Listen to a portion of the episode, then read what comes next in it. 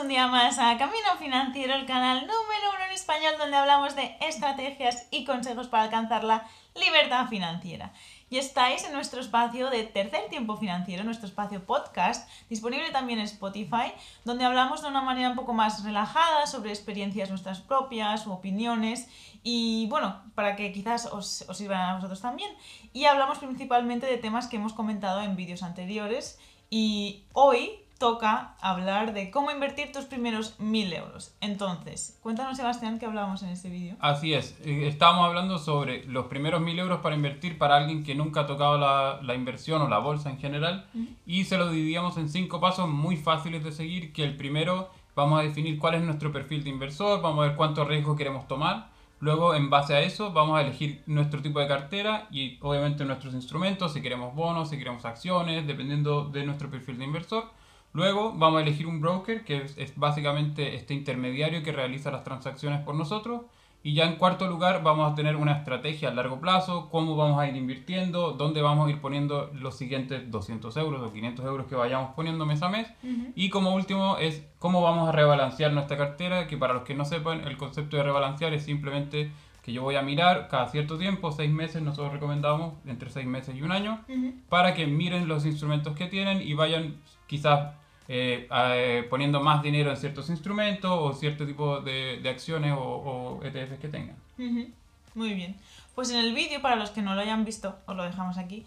Y hablábamos que para una persona con un tipo de, de perfil de riesgo pues moderado, pues más o menos de nuestra edad, que no tenga cargas familiares, bueno, algo un poco estándar y general que, bueno, es aplicable, cada uno se tiene que, que investigar lo suyo, por supuesto, pero bueno, de forma general, para alguien sin cargas, con un perfil de riesgo moderado, eh, pues nosotros decíamos que lo mejor sería que la mayor parte estuviese invertida en un índice diversificado con un buen historial, de, con pues, un, buen, buen rendimiento.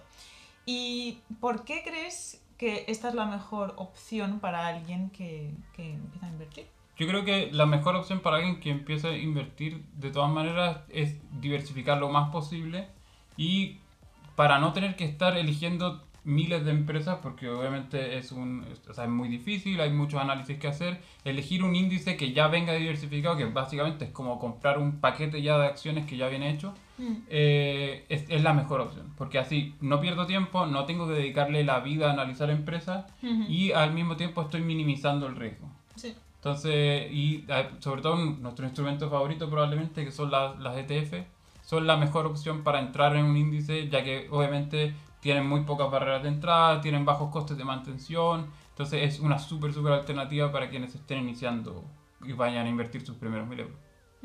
Sí, yo creo igual, y por eso también os lo decíamos, porque, eh, bueno, aparte de que somos, yo especialmente, somos súper fans de las ETFs, eh, pues invertir en índices, o bueno, en este caso pues también en ETFs, eh, pues es eso, que tienes que simplemente en un, en un paquetito de acciones ni siquiera tienes que analizar una, ni elegir al caballo ganador, ni nada de eso que la gente se piensa que es como tienes que invertir en bolsas, mm. estar como el logo de Wall Street, nada que ver.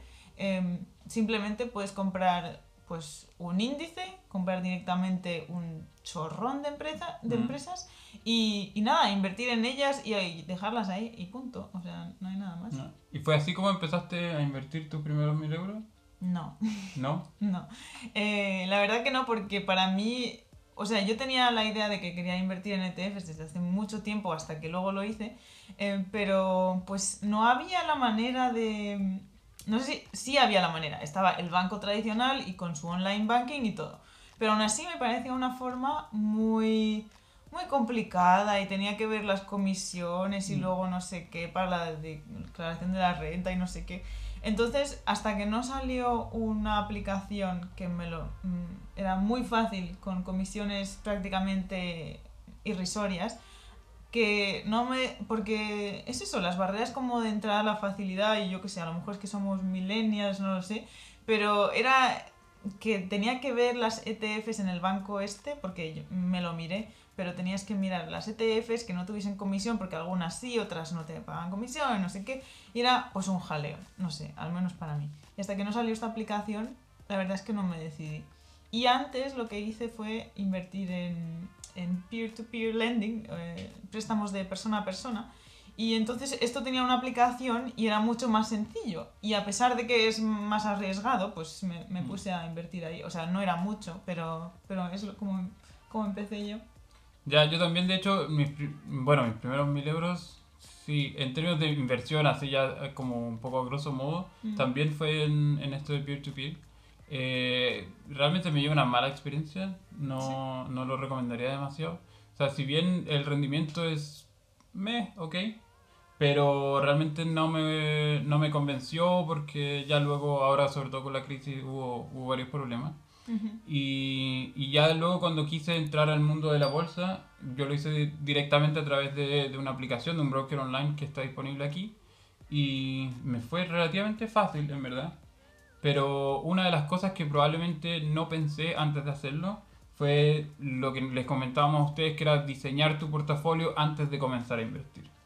Y eso realmente eh, me hubiese gustado hacerlo antes porque hubiese tenido mayor claridad ya de luego a futuro. Es decir, vale, ya compré, ya puse mis primeros mil euros aquí y ahora a futuro voy a seguir poniendo aquí y aquí y aquí. Entonces ya tengo un poco una guía más clara de lo que voy a seguir haciendo. Pero, pero claro, eso no lo hice en un principio, sino que puse en el S&P 500, que si bien es un buen instrumento y yo recomendaría a la gente si es que quisiese ponerlo ahí, no hay ningún problema, Mm. pero me hubiese gustado diseñar mi cartera antes para tener un objetivo más claro a largo plazo.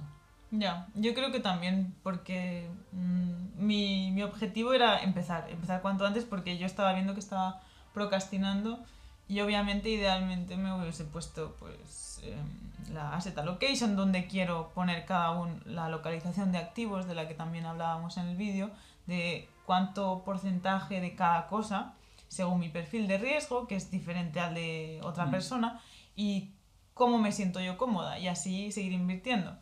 Pero pues bueno, mm, no lo hice porque mi objetivo era pues mm, Empezar. empezar y ese era el objetivo. Que bueno, pues tampoco está mal porque si no me hubiese tardado aún más Ya, tiempo. eso te iba a decir, no es un mal objetivo. Claro, tenía que hacerlo y, simple- y creo que a mucha gente le pasa así. Pero bueno, si tienes la, la ocasión y, y elegir, pues más o menos, quizás a grosso modo, al Mm. principio no hace falta, eh, y además si estás invirtiendo en índices a lo mejor pues diversificados, no, no necesitas mm, tanta granularidad en ese aspecto. No. Pero sí, convendría que cada uno se conociese a sí mismo, el perfil de inversor y luego definir pues, los porcentajes que, que le quiere dedicar a cada, a cada instrumento financiero, es muy importante. Pero entonces, ¿qué, a grosso modo, de nuevo, qué le recomendarías a alguien en base a, pues, a lo que estábamos viendo en el vídeo? Alguien que sea un perfil quizás un poco más conservador. Eh, bueno, en el vídeo, por, por como un poco de recapitulación, lo Mm. que les sugeríamos un, un ejemplo, que en este ejemplo poníamos un 50% de- en el S&P 500, poníamos, Ah, y después poníamos en el Nasdaq y en bonos protegidos contra la inflación. Y en ese sentido yo creo que ya ese portafolio es de riesgo relativamente moderado, por no decir bajo.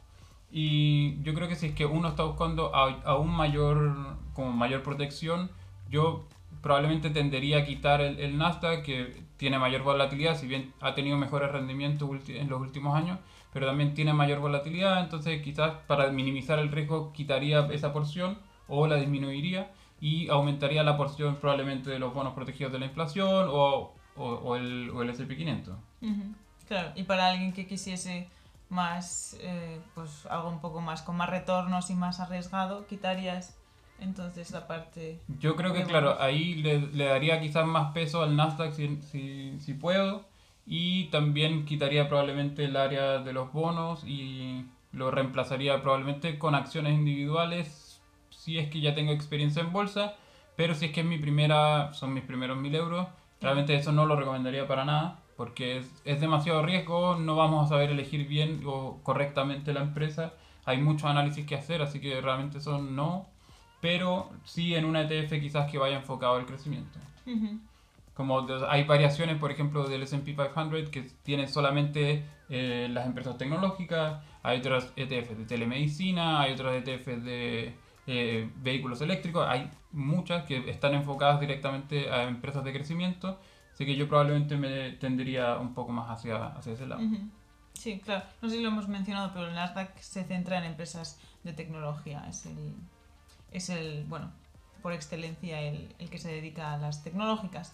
Y, y bueno, yo creo que está, estaría bastante bien para alguien que empiece, pues, bueno, ni decantarse por una parte ni por otra, o sea, en un- una parte que sea, no sé.